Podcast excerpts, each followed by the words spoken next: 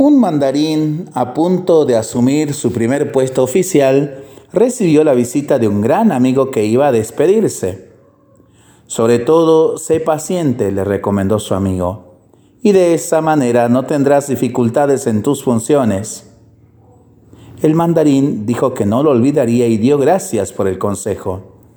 Su amigo lo repitió tres veces la misma recomendación y cada vez el futuro magistrado le prometió seguir su consejo.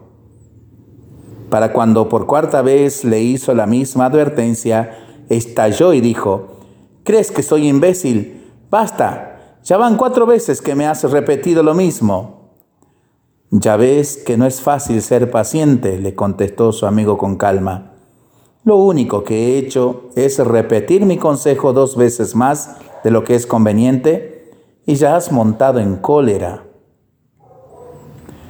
Realmente esta fábula no es apto para impacientes, pero qué bueno es pedirle al Señor la gracia de la paciencia, que tanto falta nos hace para muchos aspectos de nuestra vida y la de nuestros seres queridos. Para pensarlo y para rezarlo en familia y entre amigos, ¿no?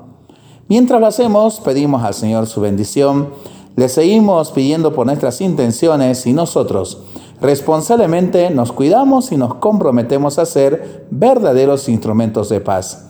Que el Señor nos bendiga en el nombre del Padre, del Hijo y del Espíritu Santo. Amén.